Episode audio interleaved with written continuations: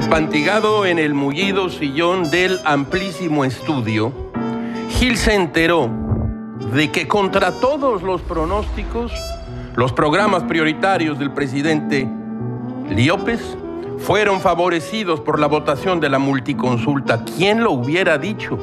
Estuvo reñido, muy competido y por los pelos ganaron los programas propuestos por el presidente. Gil lo leyó en su periódico Milenio en una nota de Selene Flores. Vean si no. Tren Maya, 89.9% a favor. Fiu, por poco.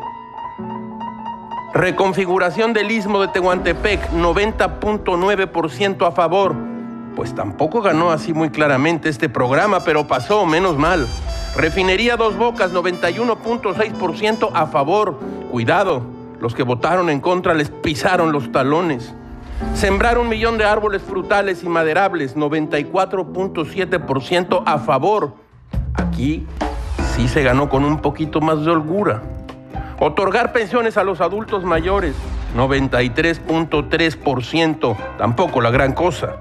Dar becas y empleos a 2.6 millones de jóvenes, a favor 91.1%, cerrado, cerradón, muy cerrado. Otorgar becas a estudiantes de preparatoria, 90.1% a favor, de pura chiripa, empujoncito y se cae este programa. Brindar apoyos a personas con discapacidad, 92.9% a favor, más o menos. Pero le soplaban en la nuca. Ah, ya no empiecen.